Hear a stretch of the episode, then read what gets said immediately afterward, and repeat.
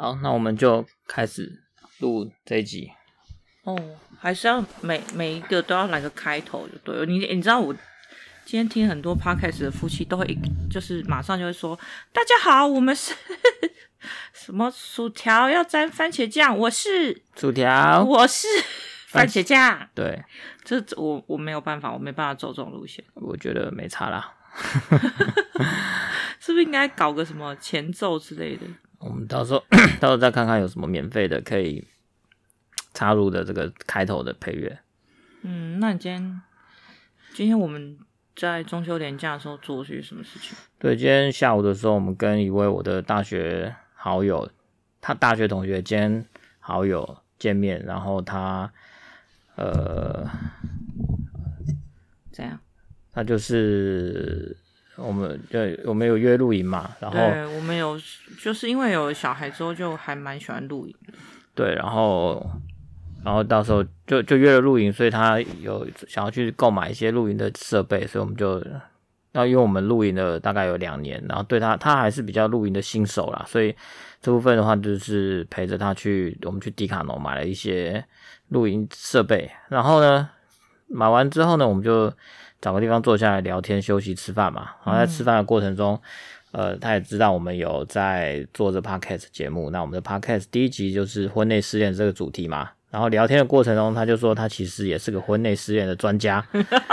他说他很想要、很想要插入我们的聊天，可惜我们是 podcast 没有 call in 活动。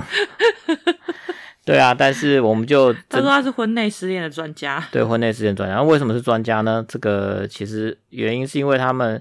这位麦当劳先生啊，他跟他的太太结了婚之后，好像两三年之后结了婚两三年，他太太就他们就想要移民去呃一另外一个国家嘛。那因为移民的这个活动就必须要呃去其他国家，然后有一些呃跟签证有关嘛。那可能夫妻他。他的签证没有同时得到这个签证的话，就必须要得到签证这一方要留在原来国家，没有没有签证的就会必须要回到台湾。也因为这个关系，所以他们在这段婚姻关系中，大概六七六六七年的关系中，可能常常呃后期啊常常聚少离多。所以因为距离的关系，所以呃夫妻间的感情啊也会比较难维维系。那另外一方面，因为其实移民这个过程其实非常的。非常的辛苦啦，因为必须要在人生地不熟的国家，嗯、然后呃如果没有没有一些很雄厚的财力背景，那就是要自己靠自己的努力嘛。比如说你要找到一份呃很呃薪水足够的工作，或者是你必须要有足够的专长或技能才能够，然后还你还要通过当地的一些移民的检定考试，然后你才能够得到移民的资格。那目前他们还在还在为这个移民。而努力啦，那也因为这样，所以他们是处于一个分隔两地，大概已经一两年的一个状态。那是接近两年的状态。对，那中间当然会有机会可以短暂的见面啊。他常常自嘲的说，就跟牛郎织女一样，大概一年见一个一次面。嗯，差不多。对啊，而且见面还不是在呃台湾，也不是在移民的国家，是在日本。他们一起去日本旅游，约好在日本见面。但是最近因为疫情的关系，所以应该。能够就是就是能够见面的机会又更少，对啊，所以他们应该也大概这样，可能可能有半年没见面了吧，应该有。哦，上次投票的时候有回来。对，所以差不多，哎，差不多差不多半年了。那所以他现在就处于一个，那也因为这个距离啊，然后他的太太在在那个国家，其实一个人去承担这些很多事情嘛，因为比如说你你要。打很多份工作啊，你因为你的收入必须要达到这个要求，你才能够有这个移民的资格。那他也因为这样，所以他他也在那边需要同时打很多份工作，然后也需要节省省钱，因为反总之就是在国外总是花需要花很多钱的嘛。再就是呃一个人在外嘛，也没有没有人可以没有先生在旁边可以做他心灵上的依靠。很多事都要一个人扛起来啦，所以在这种状态状态底下，其实可想而知的就是很多事情就习惯自己一个人。可能老公对他来说也没有实质上的意义吗？没有实质的帮助嘛，因为当我需要你的时候，我也找不到你，因为可能有时差。那个时差在我当下，我也白天我可能打电话给你，你也没办法接，我也不我也不想要吵你，可能你会觉得我我嘛我吵到你吗？我觉得对对我来说，就我观察的一个最大的比较大的问题是，嗯、呃，两个人好像双方都不太愿意造成对方的负担，因为嗯、就是麦当劳先生就是。可能全心全意的 support 他的太太去，呃，就是国外，所以他可能用了蛮多的积蓄去 support 他太太去做一个最后的，就可能去念书，然后延长他的签证、学生签什么的，去延长他的，就是在增加他的技能这一块的部分，去有办法增加他的能够触及到，就是拿到身份的时间。那基本上我们都在讨论，就是说。嗯，比较像是他投入的很多沉没成本的部分啊，那再来就是完全两个人几乎是呃两年，然后可能只见不到两次面。我觉得可能甚至连如果说就一个这样子的频率来说的话，连同事啊或是朋友啊见到自己太太，或者是说见到呃就是这样子的接触的频率来说的话，太太还远比他们少很多。所以我。后来他就在讨论说，最后就是两个人其实，在生活的细节啊，原本可能刚开始会视讯啦，会互相的讨论，呃，就生活的细节，互相报备。那后来，呃，麦当劳先生就是讲说，他太太，他呃，应该说他的母亲，就麦当劳母亲就直接告诉他说，呃，你不要再做一个就是扮演一个坏消息的告知者，就是。呃，就是一直跟那个太太说坏消息这件事情，他是说，因为他的精神压力可能已经很大了，所以你就不要再给他任何的压力。可是我我老实说，我觉得就是我觉我仿佛觉得这两个人好像失去了连接，然后那个连接就是说，然后再要增加连接，或者说要再找到可以去新增关系连接的机会，好像几乎是没有。这个部分其实我个人是觉得有一点无法苟同啊，因为，嗯，因为你人生的过程中，你总是会遇到好事，你总是会遇到坏事嘛。那你如果总是报喜不报忧，当然你的你出发点是好的嘛，你不希你可能会希望说，你这些好的消息让对方听到了可以开心，然后不要，然后那些坏消息。坏消息不要跟对方讲，也不要造成对方的负担嘛。可是这样子就变成说，你们之间的连接啊，只有单方面、单一个面向的连接。那其实很多时候，我们这些坏消息或者是呃负面的情绪，其实我们说出来，我们也不是要让对方担心，也不是需要让对方负责，而只是说，你把你这些呃负面的不好的情绪跟对方分享，那你其实你只是希望得到对方的接纳。得到对方的接收，那这样就足够了。嗯，对啊，所以我，我我觉得其实一个成熟的，应该说一对成熟的关系，它是可以除了好消息以外，它的它的不好的消息也是可以去分享的。那这而且分享了也不会造成对方的负担，因为对方知道说不好的消息，其实我也没办法帮你，但是我我可以替你感到感同身受。但是虽然我帮不了你，但是我可以我可以同理你。这样子的话，感这样双方的情感才有才有交流，更深深刻的交流。嗯，因为我觉得同理这件事情其实真的是蛮重要的。可是我发现男生啊，或者说我不我不晓得是女生是这样还是男生是这样，就是我不讲性别这一块，我只是认为就是呃，我认为女生在同理这件事情上的程度会是比较发达一点。那一方面，呃，你要不要解释一下同理的意思？就是你后来认知到的同理是什么？其实我觉得，我先讲男生跟女生对于同理的差异啦。其实这这跟先天先天的这个限制就有就有很大的关联嘛。因为大家也知道，就是女生啊，大部分都是负责在家带小孩，然后在呃在部落里面，它是一个形成一个团体，然后团体之间就是。以现在的例子来讲，可能就是互相三姑六婆嘛。可是其实这个三姑六婆，同时也是造成他们增加他们彼此呃沟通同理的这一个能力。那以男生来讲，男生主要是任务导向的，男生以前就是要去外面呃狩猎嘛。那在狩猎过程中，我就是要很专注的完成我眼前的这个任务，这是最重要的事情。嗯、那我如果能够打到打到猎，然后把猎物带回家，我的功能就达到了。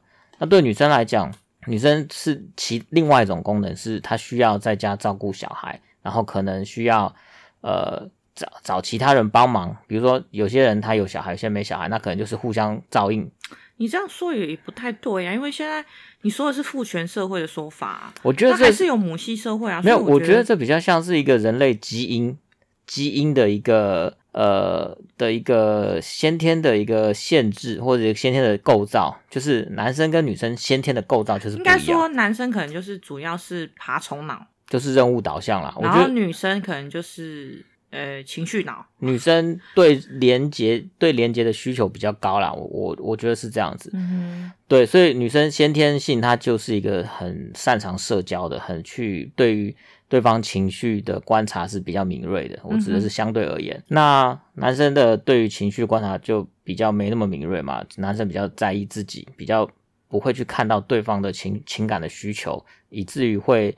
呃，看不见对方需求，自然就不会去满足对方的情感需求啦。嗯，那所以同理的，那同后来理解到的同理是什么？我后来理解到的同理就是去感受对方的感受嘛。因为其实，在同理之前，我们会通常比较容易看到就是情绪，因为其实我们只看得到对方的情绪，我们感受不到对方的感觉嘛。嗯，因为情绪是外显，会表发。表现出来，比如说我现在情绪是愤怒的情绪，或者是悲伤的情绪，或者是快乐的情绪，这个是展现出来的，对方可以接收到的。那大部分的男生都只看得到对方的情绪。举例来说，可能女生因为某一件事情，呃，生气了，那男生就想说啊，女生生气了怎么办？我要处理她生气的情绪，我就是希望她可以不要生气嘛。我做某些事情让她不要生气，比如，比如说道歉啊，比如说呃哄她呀。对啊，那但是对女生来讲说，她生气只是一个情绪，但是她其实这个情绪她背后还有某一些感受，因为这些感受造成了她的情绪。那比如说感受可能是因为觉得不被在乎啊，觉得被误会啊，或者觉得不被爱啊，嗯，等等。所以男生呢比较难去看到情绪背面的隐藏着的感受的这一面，所以以至于说男生不知道要怎么去处理，不知道怎么样去同理，因为。他根本不知道情绪，他只他应该跟着他根本不知道后面的原因，对，他不知道后面的感受，所以、嗯、所以同理重要的是同理的同理对方的感受。举例来说，如果是因为觉得不被爱这个感受让我很很很受伤，那男生就可能可以说哦，为原来是因为什么原因让你感受到这个不被爱？那如果是我自己不被爱的话，我也会有这样子的感受，所以这样子两个人的感受达到。达到和谐一致的时候，这样才可以同理对方的感受。嗯，那举个例子，就是像上个礼拜我尿道炎，就是我自己本人尿道炎，就是番茄酱尿道炎。晚上，然后我就是一直坐在马桶前面，我大概光是跑马桶，大概跑去厕所，大概就跑了十几次，然后我就一直坐在马桶上，然后觉得尿不干净。然后那个时候已经是半夜十，应应该是半夜两三点的时候，我就是突然醒来之后，发现真的就是尿不干净，就是一直想要尿尿。然后这个时候 我在表达我的需求的时候，就是告诉就是薯条说啊，我真的是很不舒服。然后那个时候薯条就做了一些，就是他本本本人做了一个就是。嫌恶的表情，但是很不耐烦，说：“好啦，那我还是带你去看医生。”的这个状态的时候，我就生气了。对，就生气了。那对我来讲，我也觉得某种程度是很无辜的，因为你也知道，那个时候是半夜大概两三点的时候，就是睡到一半，然后被挖起来。那正常人被睡到一半被挖起来，一定是不爽嘛，对不对？因为我需要睡眠啊。那而且我隔天还有还有重要的活动要那要去参加，但是因为这个关系，就势必会影响到我隔天的行程嘛。那我就会觉得说，怎么好死不死，满白天或是晚上有时间去看的时候不去看，现在偏偏要半夜叫我起来，然后 你不知道什么叫做副交感神经下降这样的，或是副交副交感神经上升的时候，本来很多状态或是比较能够在白天被压抑的那种。不舒服的感觉，晚上就会出现啊。所以这个你也不能怪我啊。对我，我只能说这种东西在半夜三点被挖起来的人，他脑袋当然不会想那么多嘛，就会觉得说怎么那么麻烦，半夜还要去上。这个东西就是我解读到的，他可是这个这位薯条先生就死不肯承认，就是我解读到他就是说你怎么这么麻烦。然后那个你怎么那么麻烦的脸就会一直在我脑袋里面一直 repeat，我就会觉得说我已经很不舒服了。然后我站在一个不舒服的立场，那我就会觉得说，呃，假设我如果老了，我真的生病了，我真的身体的状态不好了，那这一位身体还不错的薯条先生，是不是就是会一样用那种嫌恶的表情看着我？然后我就觉得啊。就是脑内小剧场很多，就对了。天要崩塌下来，对啊，我怎么可以？我然后我就会觉得说，如果是我老公发生这种事情，我一定能够同理他的不舒服，我绝对会带他去看医生。那你有没有同理我半夜被挖起来的不舒服？没有，真的时候我真的不舒服，我真的不舒服，我哪有办法同理也不舒服？那你也讲到重点了嘛？所以说，能够同理对方，其实跟你当下的呃的这个状态。很也很有关系。如果你状态是一个很好的状态，你当然我觉得你都通常都在找理由，就是你可以，我我要求的是你在那个当下可以同理我，然后结果你也不同理我，然后又不要出，然后我已经很不舒服了，然后你还跑出一个嫌恶的表情，你至少把那个嫌恶嫌恶的表情，就是说你真是麻烦这件事情从脑袋拿掉不行吗？我觉得这个东西是本能的反应，很很困难。但是我已经尽量了，就是说，好，我虽然觉得你很麻烦，但是我出于一个，我虽虽然觉得你很麻烦，你在。但是我，但是我没有讲出来，而且我就是你没有讲出来，但你的脸讲出来了。我脑袋也这样想，我你的脑袋里小剧场也表现出来，而且我也可以解读到，你当别人是白痴。我没有当你是白痴，但是这个东西就是我脑袋里面想法嘛。那、嗯、那我觉得，虽然觉得你很麻烦，但是我出于一个先生对于太太的，你看，你看，这是在讲说是责任感问题了，已经不是同理的问题了。我要的就是同理，同理。我我觉得其实同理就是你假设你站在一个老婆立场，然后尿道发炎，然后一直蹲在马桶里面尿不干净，你到时候不要给我那边射护线有问题，我就等着看。我我觉得我们重点是放在同理嘛。那我我觉得其实很重要一点就是你必须要你状况好才有办法同理这个东西。我觉得我我觉得我我一直在拿出来跟你讨论是。我的女儿，我的儿子半夜如果生病发烧，哪里不舒服，我绝对不会露出来说你怎么那么麻烦。当孩子生病发烧，你的心态绝对不会是说你怎么那么麻烦，你一定会是觉得说哇，他真的一定很不舒服。那。不舒服的部分，我可以去做什么样的？可是他们也有半夜尿床、半夜吐，我也觉得他们很麻烦、啊，很麻烦。但是我们一句话也不会讲嘛，我们就是我也没有讲一句话，我只是表，对。但是你常常面露他很麻烦的，我知道。可是你那个是尿床啊，我不是尿床啊，我是生病啊，你怎么可以一概而论呢？我觉得这这这个东西是我不能接受的啊。所以那个时候我又想跟你离婚了。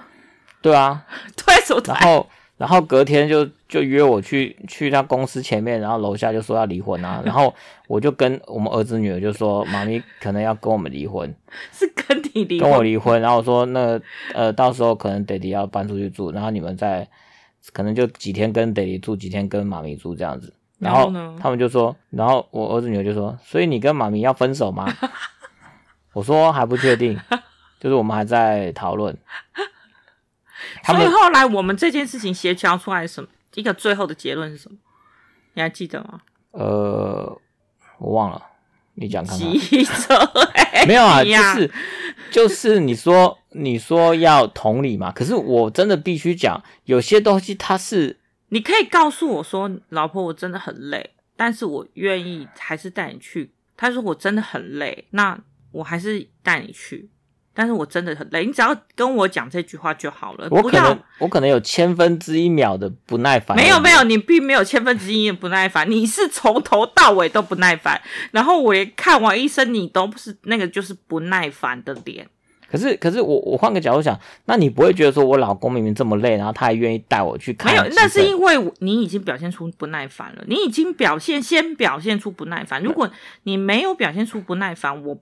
你知道这个东西是一种自信心的打击，就是你在否定我这个人，否定我是有生病的权利，否定我怎么样怎么样。我没有否定你生病的权利，有有啊有啊，觉得很累而已啊。可是我觉得就像一个小孩子一样，我觉得我就是受伤了，我我我已经告诉你我受伤了，然后你也不来讨论讨就是讨论受伤这件事情，你就只想说，我就是觉得你呢没有同理我很累啊。可是你你有没有想过，我同时很累之外，我又尿道炎，所以我没有尿道炎就是比较不惨，对不对？你比较惨。对呀、啊，以惨度来说，难道我不比较高吗？哦，好吧。什么叫好吧？嗯，你要说什么？我我真的觉得还是跟当下的状况有关啊。如果我当下当时是睡饱了，我肯定就会非常的同理你说，老婆，你真的很可怜。我可是你人生很多事情都是没有办法在睡饱的时候，你你那时候女儿肠套叠，你女儿生病的时候，像是肺炎链球菌的时候，我们夫妻俩从来也都没有睡饱过啊。我们那时候都是很紧张的状态，你可能还是，我就觉得你就是只在意你。有没有睡饱这件事情？可是我的一个作为母亲的角色，我就会觉得说，我躺在他旁边，我就会随时注意他的一举一动。可可是，我觉得你用，我觉得你用这个父母亲对孩子的爱跟夫妻之间的照顾，还是不这个程度还是不一样。对，可是我觉得对我而言，就是你要求我无条件接受你，可是你却要。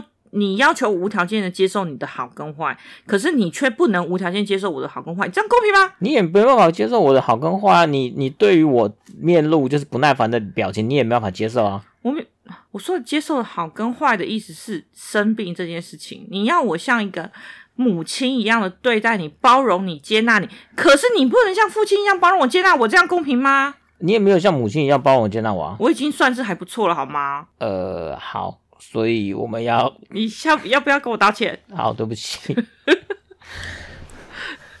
就是离你太远了，道歉就对了。什么叫道歉对了？不对吗？你有没有跟我说你哪里有错？有，我有错。哪里？很多。举例啊！你要讲出来，你认真的看到你问题点，不然我跟你没完没了。这个话题不是已经结束了？还没结束，哪里错？就是我很累，但是我不能表现出来我很累的样子。就你可以表现出很累，但是要表现出同理的样子。就是很累，但是又要同理，同时要同理。当然要，就是、要演技要很够就对了。你再讲到演技，我们就离婚啊？有什么好谈的？不是啊，就是我明明就很累啊，那我还要很累中又要有同理的表情。不是表情，是同理你的心态。我同理你啊，但你没有同理我，你就是没有同理我，你才会显露出嫌恶的表情。我觉得这不能一言盖之，一定是就是这样。不是，就是没有那么简单。就是，那你下次要怎么处理这件事情？就是说，老婆真的很累。好，就这样，然后不准再给我讲些无聊、无聊、没没的。什么叫？我也不会 听不懂啊。好了，我们现在要回到那个。你看你这边讲就讲了二十分钟，回到麦麦当劳先生身上，然后同理这件事情，我都、啊、我都忘记我们在讲什么，就是在讨论麦当劳先生他为什么，就是可能就是基于同理心嘛，就是要同理他，那他们两个都在互相同理，可是最后还是失去了连接，不是？对啊，所以同理跟连接，我我。我现在已经不知道该说什么了，你懂吗？我已经没有逻辑了，赶快回到逻辑上，快点。我们刚刚讲的是说报喜不报忧这件事嘛，嗯，对不对？那所以，但我我觉得说，你还是要让对方，你还是要把你的好的、坏的一面都让对方知道，然后对方能够接纳你，那对方也不会觉得说，哦，因为你跟我讲坏的东西，让我造成一个负担。如果双方都能够达到这样子。的沟通模式，有这样子的情感交流，那情感才有办法继续往下走，继续更亲密嘛。嗯嗯。那现在问题就是因为他们是一个非常非常远距离的状态，那可能之间他们的沟通模式已经已经已经没有已经没有办法沟通了，或者说已经在实质上已经已经没有那个沟通的管道了。所以说他们之间的问题就在于在于这一点。那困比较困难一点就是说那。他现在决定，呃，他们之间的关系到底要继续该怎么该怎么做？到底是要说维持一个夫妻关系呢，还是说这样子的夫妻关系是麦当劳先生他还想要的呢？还是说他的太太到底想要的是什么什么样子的一个夫妻关系？我觉得这会是他接下来非常重要的一个课题，一个地方。对，嗯、那他麦当劳他必须要自己先想清楚说，因为这一段分隔两地这么远距离，到到造成他们之间情感的磨损，或者说情感的消灭，那。他自己本身对于这个婚姻关系，还有他跟他太太的这个夫妻关系，还有没有期待？他的期待是什么？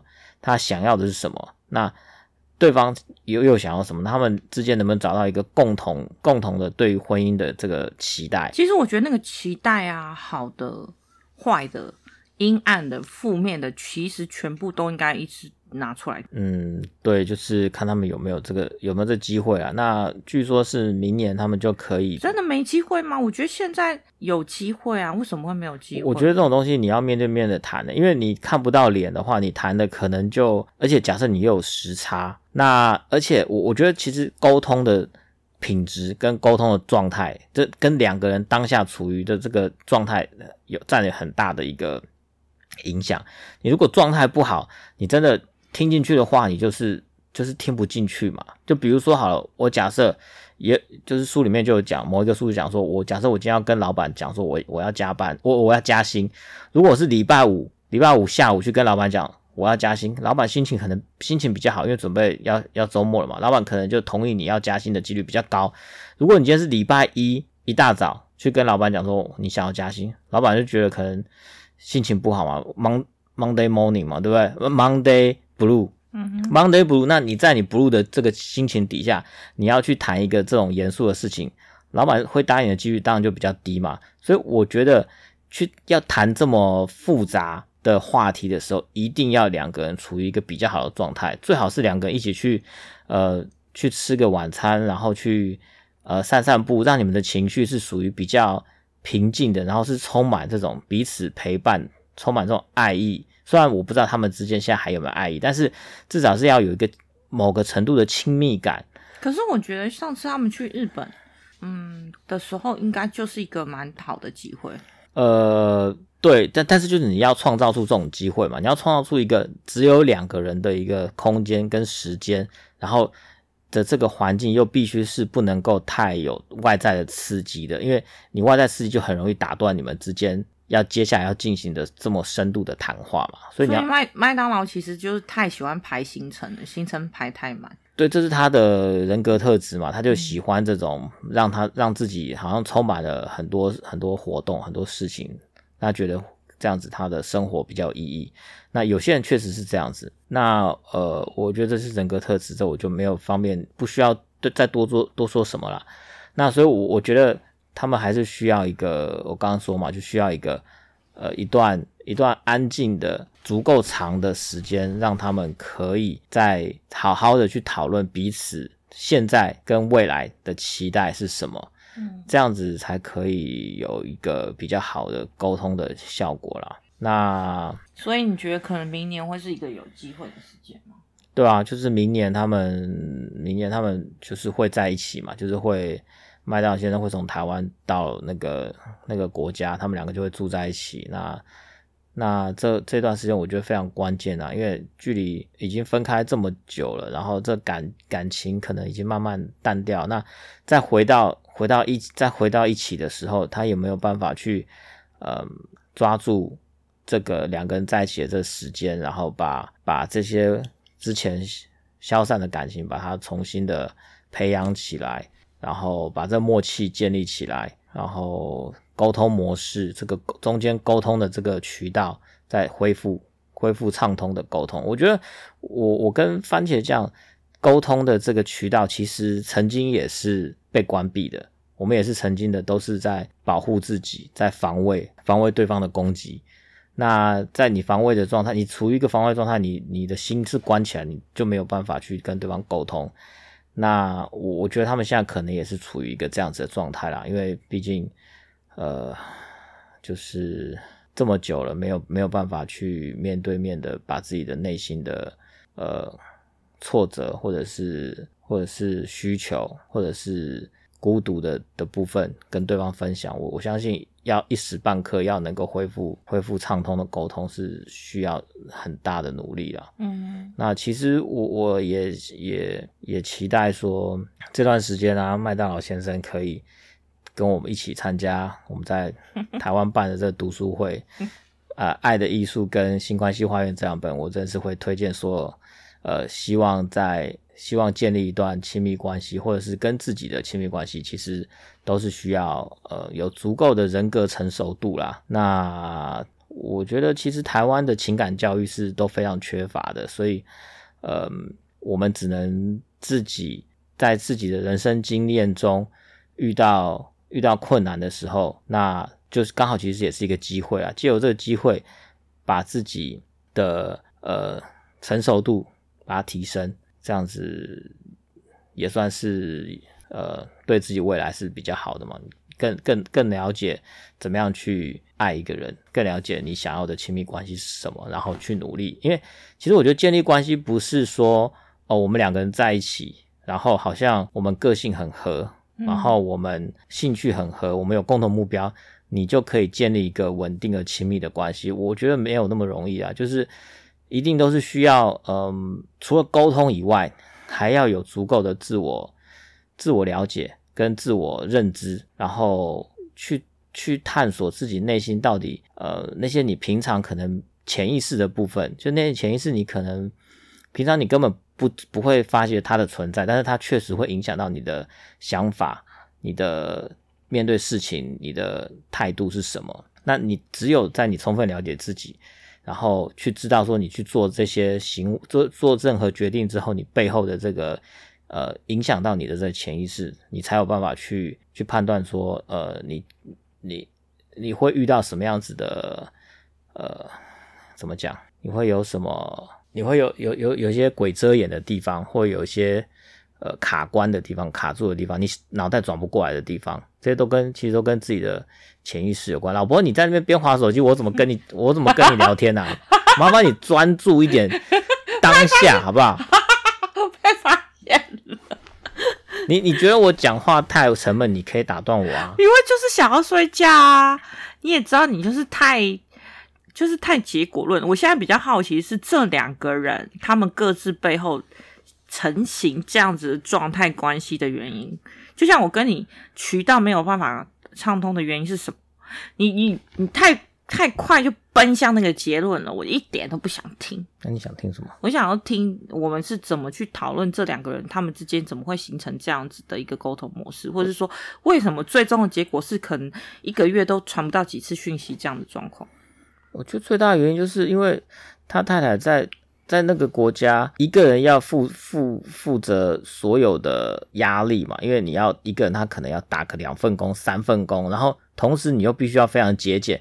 那你在那边基本上你就是很像是一个机器人，因为你就是上班，上班之后下班你也没什么自己的休闲活动，你甚至有休息的时间就已经不错了。嗯哼，那可能他没有时间休息，然后他也没有时间去呃把他的负面情绪，或者说他的压力、他的他的疲劳。去做一个恢复，他完全没有办法。那那先生又不在，那这样子情况底下，他只能变成一个没有感觉的机器人，不然他没有办法承受这么多痛苦的东西。对，痛苦跟负面排泄不排解不出来，他只能变把自己变成一个没有感情的机器人。嗯，那在这种情况底下，那他先生在台湾，那这种东西一个没有感情，另外一个我就算有再多感情，我想要跟他交流，他也没有办法跟我交流啊。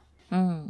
对啊，所以我觉得最大原因就是在这边啦。所以其实我也很希望，就是我觉得其实移不移民其实没有那么重要，重要的是说，呃，你能不能好好的过过生活、过日子嘛？你为了移民，你要付出的代价如果这么大，那是不是可以再重新思考一下？这个真的是你要的吗？可是我觉得这个好像他们都没有触及到这个问题核心啊，就是。我觉得，反正我觉得麦当劳在讨论这件事情的时候，我常常觉得双方好像都没有触及到这个问题的核心，好像都很近，就是很，就是让我觉得他们都在回避。嗯，对，嗯，因为这个东西其实就变得有一点没有不太方便拿出来讨论，因为就会，因为这其实是需要非常大的决心，去做这件事情。你是说移民吗？对，因为他要付出很大的代价。那你就要付出，你就要贯彻这个贯彻这个这个这这个行为嘛。嗯，那当你一一旦有开始去质疑这件事情到底是不是我们想要的话，其实就会让人家觉得说，那我们是不是之前付出的努力可能都白费了？那我们我们是不是不够有决心？这不能够排除万难啊！对我，我这是一个想法嘛。但是我觉得，其实每个人要随时随地的都去思考，说我现在做的这件事情是不是我其实对他的想法我已经改变了，嗯，而不是说我做了一个决定，我就要贯彻始终。当然，贯彻始终是一个很好的一个情操，嗯，但是，但是前提是你你会变嘛？那当你变了，你你你对他这个需求你已经改变了，那你还继续贯彻，贯彻下去得到结果，可能不是你要的啊。对，到时候我很想，我很想知道，就是说到时候跑到了终点了，那那个终点是你想象的吗？就是当初可能只是觉得说这个国家很美很好，那想要去，那那一种向往的感觉。然后当你在那边跑了十年，或是五年、六年，然后你即使得到了那边的身份，也是可以在那边自在的活着吗？嗯，不知道啊，因为这种东西都你还没得到之前，你永远不知道嘛。嗯，对，但是我我觉得是可以去思考的啦，就是因为毕竟真的这个时间太久了，就是从他一开始去去那个地方念书，念完书两年三年，然后工作到现在已经大概六六七年。我们家女儿都已经七岁了，对，大概六六年的时间，大概六七年，六七年已经过去了，还要再接下来再五年，所以。等于是人生最精华的，年的时间，最精华的大概十年、十一年的这个岁月，放在这个移民梦上面，可以继续录。对，就让我想到那时候我念博士班的时候，那时候我们刚呃刚开始认识番茄酱的时候，那其实是我正在念博士班，那时候我博士班已经念了六年，然后那个资格考都考完了，课也都修完了，然后。呃，研究论文也差不多了，但是就还差在毕业论文，还有就是国那个国外的期刊。那那时候刚好就是认识了番茄酱，那我们交往之后，然后怀孕，很快就很快就怀孕了。那那时候就决定说，呃，就是一个很人生很重要的一个选择嘛。那我到底是要选择呃把小孩生下来，但是势必的我就要身为一个父亲的责任，我就是必须要去工作赚钱养小孩嘛。那、嗯、那我就没有办法继续念。博士班，那或者是另外一个选择，就是这个小孩就是没有办法留下来，那我就是继续去追求一个可能可以完成的一个博士班的一个博士学位的这个梦。嗯，那得到博士学位之后，我可能呃可能可以去有这个学位，我就可以去学校教书，或者说可以得到更好的工作成就，但是都不知道嘛，这是一个一个一个梦。那那当时我就觉得说。其实老实讲，博士念念博士班，我也不是真的这么真心的想要念博士班。那其实也是因为不知道就是做什么，就是毕业以后，研究所毕业以后，觉得说不是很清楚自己想要做什么。那既然老师说，诶，学校有这个博士学位，你可以，你看你也资质也可以，你可以继续留下来念博士班。那那那种台湾人或是亚洲人。呃，中国人的这种传统的观念就是觉得万般皆下品，唯有读书高嘛。那我爸妈那时候还说，你如果要念博士班，我们家里不够钱，就是卖房子都要让你念。那这种情况底下，我就虽然说我也找不到什么东西想做的，那但是我还是觉得说，好，那我就继续去念博士班吧。那就这样念了六年之后，才发现说，其实我好像对念念书做研究也不是这么有热忱，那只是不知道做什么，所以就继续做。那。那刚好因缘机会之下，又遇到了番茄酱，然后又又发现她又怀孕了。那我也觉得说，其实这可能也是老天给我的一个呃换一条路走的方式。对，告诉给我另外开帮我开另另外一扇门，可能说那你是也可以走一条其他的路试看看。所以那时候我就毅然决然的就是休学，然后用哪有毅然决然？就就先就办休学啊，然后用那个研究所毕业的学历去找研发替代役嘛，然后也因为呃研发替代役这这份工作，我在这边很稳定的做了七年，然后就顺利的把小两个小孩养大，然后到现在就是呃在工作上累积了一些资历，然后呃也让我们家庭可以这样衣食无虞。对啊，可是你也不想一想，当时是我坚持要生下来。呃，对，你当时坚持要生，那我是支持你嘛？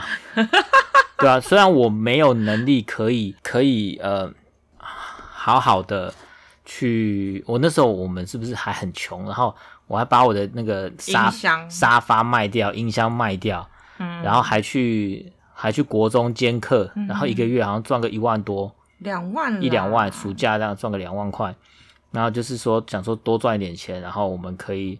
才有办法养小，就是小孩出生总是要花一些钱的嘛。嗯哼，对啊，那那时候我们也也就是一个很辛苦的一个过程，也也苦过来了。那所以回到回到呃翻呃回到麦当劳这个它它上面，就是说，其实他们可以思考一下，就是有时候或许这条路你很辛苦的、很坚持的走下去，但是呃也可以想一下，是不是只能走这条路了？是不是还有其他的路？可以走，那或许，呃，有时候放弃也不是一件坏的坏，对，也不是一件坏事嘛。就是选择比努力更重要嘛。嗯，那你你你选择了这条路，你很努力了，你付出了非常大的代价，但是未来是不是真正是你要的？那如果不是的话，其实或许选择另外一条路，可能也可以有一个呃另外一种美好的未来。嗯，对啊，但是我觉得就是基本上两个人失去的时间就是回不来了，所以这个这个东西是你愿不愿意承认问题，然后了解问题，然后并且一起去处理它，或是放下，选择放下，或是继续，或是逃跑，就是变成说，你看你要不要去正视这个问题，还是继续让，就是继续撑在那里？我觉得撑在那里，其实两个人在挥霍的，其实都是自己跟对方的时间。对、啊，而且那个时间是一去就不复返。对啊，就是你们的人生还有多长？对啊，就是其实其实今天跟那个麦当劳聊天嘛，他也会觉得说，他看了我们当我们这些同年纪的同学啊，大部分都已经成家立业有小孩了，那他还在跟他太太还这种分隔两地，那有时候他朋友也会。也会也会可能开玩笑的跟他说：“诶，你到底是结幻想的结婚是是已婚吗？还是说你 其实你是未未未单身，还是怎么样？就是醒醒吧，你根本没有老婆。对啊，那这样子的一个关系，亲密关系，真的是他想要的吗？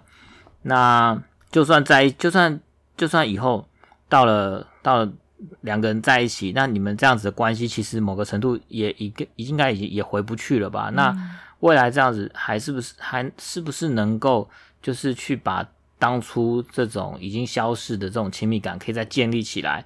那就算再建立起来，其实两个人你们也已经也不是当初的彼此了。对对，所以所以这是一个值得去好好思考的一个问题啊。嗯，对啊。那当然，身为我我是身为他的好朋友，我当然是希望说他们能够嗯。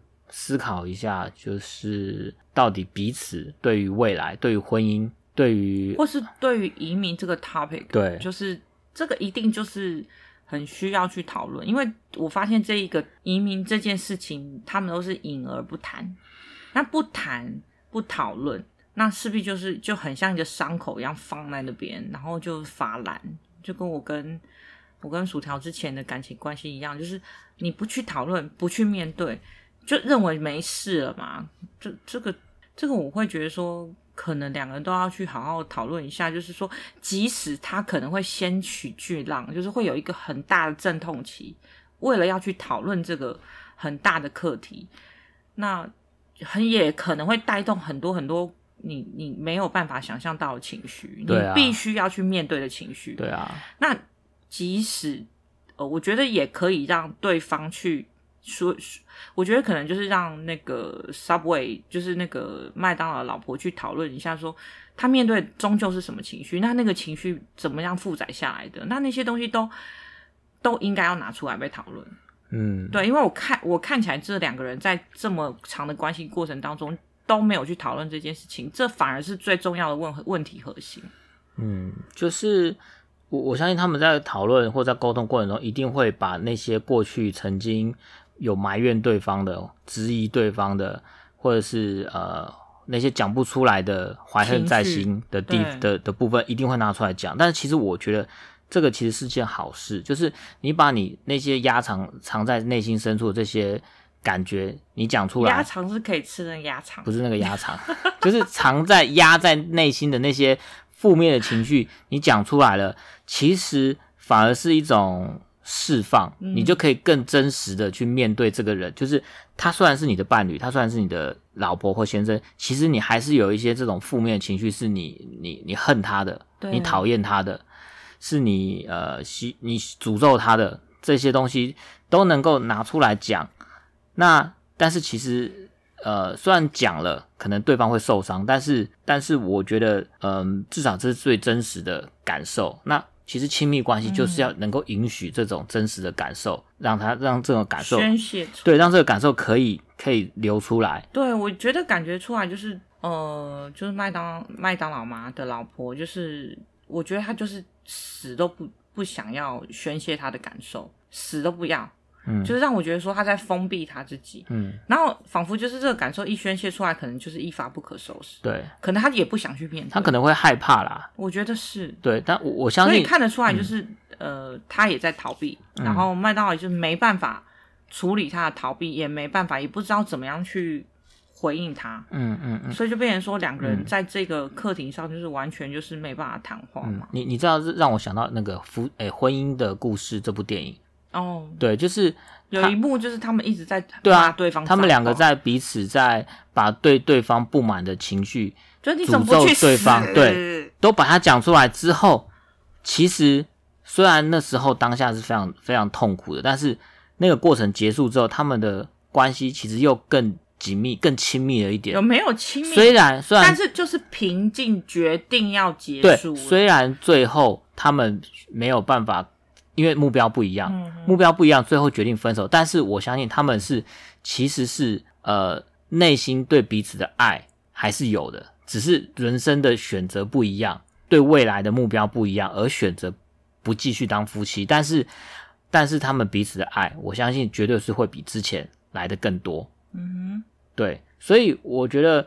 亲密关系最重要的就是还是你能够在对方把对方面前把你最真实的，不管是好的坏的，都能够在对方展现出来，其实是有助于亲密关系的。就算最后他们可能呃跟婚姻故事一样，选择彼此走不同的路，但是我觉得这一段这一段关系绝对不会是就是浪费掉了。Uh huh. 你在人生中。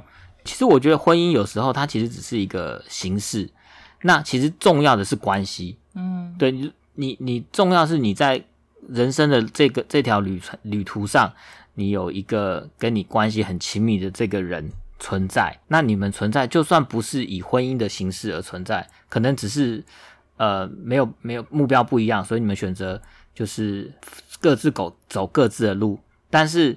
这个人他还是存在的，你们还是彼此非常重要的一个家人、嗯、关系，对，还是有一个很重要的关系，你们还是可以去关心对方，还是可以去呃给对方。可是我觉得麦当劳应该不想这样想，他他还是希望被爱，他还是希望去爱人。你知道，爱跟被爱不一定要婚姻关系你才可以爱啊。对，但是我觉得我感受得到，他还是想要之前以往他跟就他太太的那种。以前的状态啦，因为其实我他他其实蛮 care 一点，就是中间他有提到，就是说他太太在呃他们在国外的时候，可能他们在跟别人 social 的时候，那有讨论，就是他可能麦当劳有去称赞一个他朋友说，哦，你们真的是很厉害，因为你们一定是有透过很多的竞争什么，所以你才可以获得你现在的成就。那他太太就就是类似撞了他一下，就是他觉得。他太太觉得，就是说他不可以讲这件事情，或是不适合讲这件事情，或是不适当。然后他就觉得说，他太太变了，或者他太太跟以前不太相相同，就是以前都不会就是指责我，觉得说我好像讲的不对，不不适合在不适当的场合讲这种话。嗯，那老实说，我觉得就是我我认为这一个举动，其实在表彰显他太太对于他的不满。嗯，我觉得不一定是。不是，不一定是说他变了，我只是觉得他可能利用不同的。其实我我我倒有另外一种想法，我觉得不一定是不满，但是因为其实，在关系中人是会变的，嗯、他们之间其实他们年纪相差有一段距离，大概七八岁吧，九岁，九岁。OK，那你知道就是呃太太比先生年纪小九九岁，其实一刚开始你们他们在交往的时候，肯定是一种太太是一种从下而上仰望先生的这种感觉。那所以一开始麦当劳可能会觉得说，诶，我太太以前是仰望我，我是他崇拜的对象。嗯，那那为什么结婚了一阵子之后，他好像以前是仰望，现在不仰望了，现在跟我平起平坐了。嗯，他现在还会还要管我，对，他还会说我哪里 哪个地方话讲没话没有讲好，可以做得更好。那对麦当劳说，麦当劳来说，可能就会有一种这种诶，你变了的这种感觉。但是我觉得这种改变其实也很正常，就是。其实夫妻，嗯，怎么讲？就是你夫妻越交往越久、越深入，你就会越了解一个人，说他其实他可能有没有你想象中的那么好，因为这是真实的一个人嘛。嗯、那你一一开始你总会觉得对方他他是一个很崇高的，或者说他有很多优点、很棒的优点，但是你交往越久，你就会看到他其实有时候他的缺点也会显出显露出来。那这也很正常，因为我们都是人，我们都有优点有缺点。